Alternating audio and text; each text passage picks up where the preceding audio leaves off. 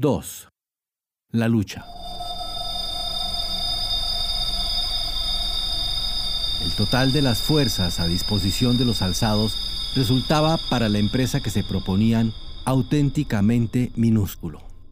Un total de 300 a 400 hombres, la gran mayoría guatemaltecos, aunque había también hondureños y de otras nacionalidades centroamericanas, equipados con armas dispares, muchas veces arcaicas, y sin medios de transporte adecuados.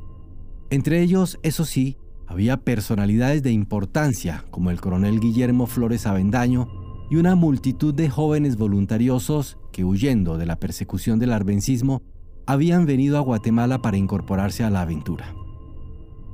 Existía un grupo en México que no alcanzó a entrar en combate y muchos que en esos febriles días de junio salieron de la capital para integrarse cuando pudieron llegar a tiempo a las columnas de Castillo Armas. Aparte de estos contingentes, que se desplegaron principalmente desde Honduras, existía otro grupo que podría haber tenido hasta 200 personas estacionado en El Salvador. Respondía al otro líder anticomunista, Miguel Idígoras Fuentes, pero nunca llegó a participar en la acción. El gobierno salvadoreño, si bien preocupado por las acciones del gobierno de Guatemala, apoyó con mucha más renuencia que el hondureño la labor de los insurrectos y no permitió en ningún momento que cruzaran la frontera. Los pilotos, si bien tenían la nacionalidad norteamericana, eran también guatemaltecos, circunstancia para nada excepcional y que muchas veces se pasa por alto. No eran personas contratadas por la CIA para bombardear al país, funcionarios o mercenarios extranjeros, sino activistas nacionales que trabajaban por motivaciones ideológicas no pecuniarias y que poseían en algunos casos ambas nacionalidades. Los más destacados por sus acciones fueron Carlos Chisman Silva y Jerry F. Delarm, personas muy conocidas dentro del ambiente local y que siguieron residiendo en el país con posterioridad a las acciones armadas. Permítasenos insistir en este punto. No es justo adjetivar a las fuerzas de Castillo Armas como mercenarias, tal como lo ha hecho buena parte de la historiografía posterior, porque si bien es obvio que todos recibían dinero de la CIA o de sus grupos de apoyo en Guatemala, ya que de otro modo no podrían haber sobrevivido, no se trataba en absoluto de soldados de alquiler, sino de personas, militares y civiles, que se habían comprometido en la acción por motivaciones ideológicas y políticas, que en muchos casos no tenían la menor experiencia militar y que nada recibieron por sus esfuerzos sino sus raciones y los medios elementales para mantenerse hasta entrar en combate. La estrategia general de Castillo Armas era relativamente sencilla, tratar de tomar las principales cabeceras del oriente del país, ir avanzando hacia la ciudad de Guatemala y esperar que se produjese el levantamiento popular que podría compensar con creces la pequeñez de sus propias fuerzas frente a un adversario mucho más numeroso. Desde el punto de vista táctico se organizaron varias unidades que cada una con objetivos diferentes podrían en conjunto asegurar el control de una buena parte del territorio nacional. Cinco fueron las pequeñas columnas o comandos organizados y equipados que invadirían Guatemala por la frontera de Honduras. El infortunado Alberto Artiga iría por Puerto Barrios en la goleta Siesta para que las tropas del gobierno no pudieran defender Gualán y con el fin de controlar la zona de Izabal. Otro grupo, al mando del mayor Julián de J. Torres, iba a partir de Chachagualilla para complementar esta acción, hostigando Puerto Barrios y cortando las comunicaciones con Gualán y Zacapa. La tercera columna la encabezaría el coronel Juan Francisco Chajón Chúa y tenía por objetivo atacar y tomar esas dos poblaciones.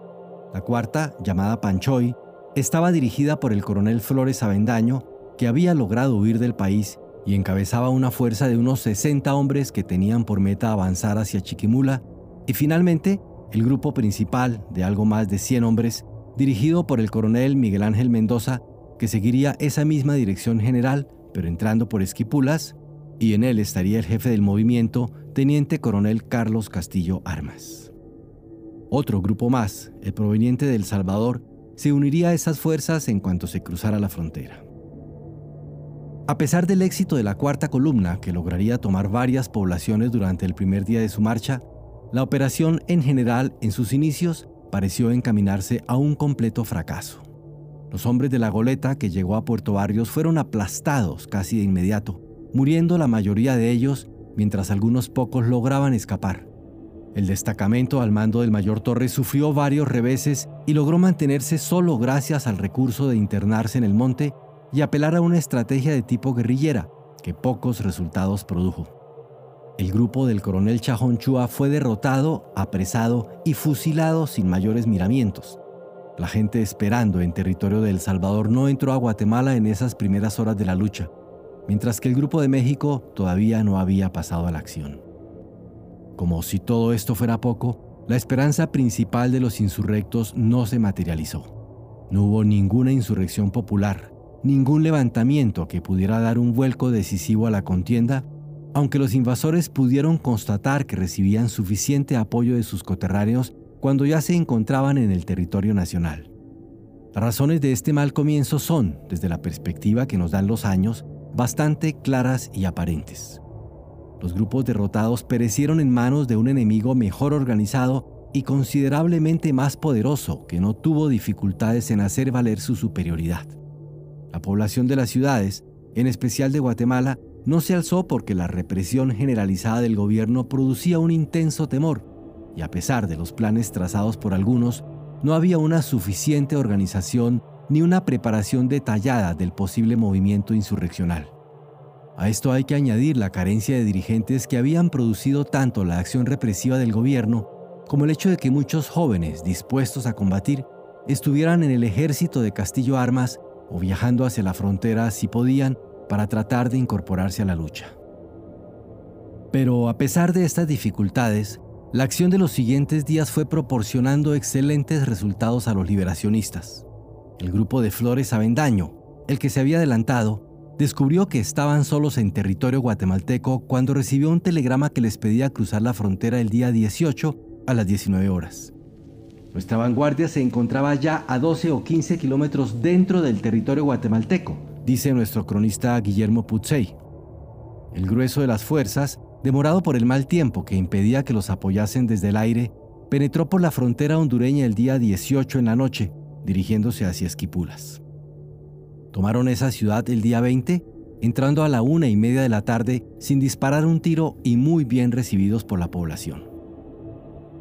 Todavía no se habían producido reales acciones de guerra, solo escaramuzas y tiroteos aislados, pero Castillo Armas tenía ya un pie en territorio guatemalteco y habían mejorado considerablemente sus posibilidades de éxito. Los sulfatos, la radioliberación y el hecho de ocupar una localidad de cierta importancia iban creando la imagen de que el movimiento se afirmaba en el país, extendiendo el terror entre sus enemigos y alentando el optimismo de sus partidarios.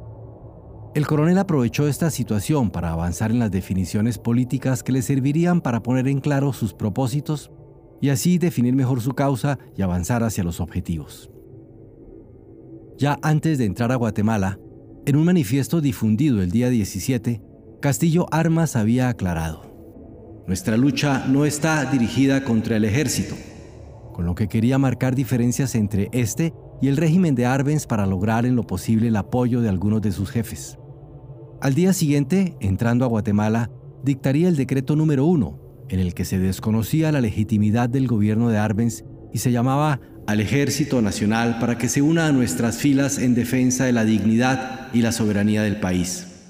Ya en Esquipulas, en el decreto número 3 del día 20 de junio, agregaría, Asumo los poderes ejecutivo y legislativo en calidad de jefe de gobierno provisional de Guatemala por el tiempo que sea necesario para el triunfo de nuestras armas.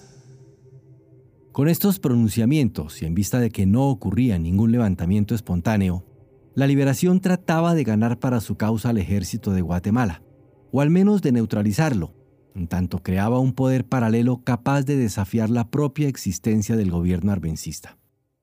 El destino de la sublevación dependía, de allí en adelante, de la respuesta política que pudiese recibir por parte de la población y de las acciones militares que pudiesen ejecutar sus adversarios.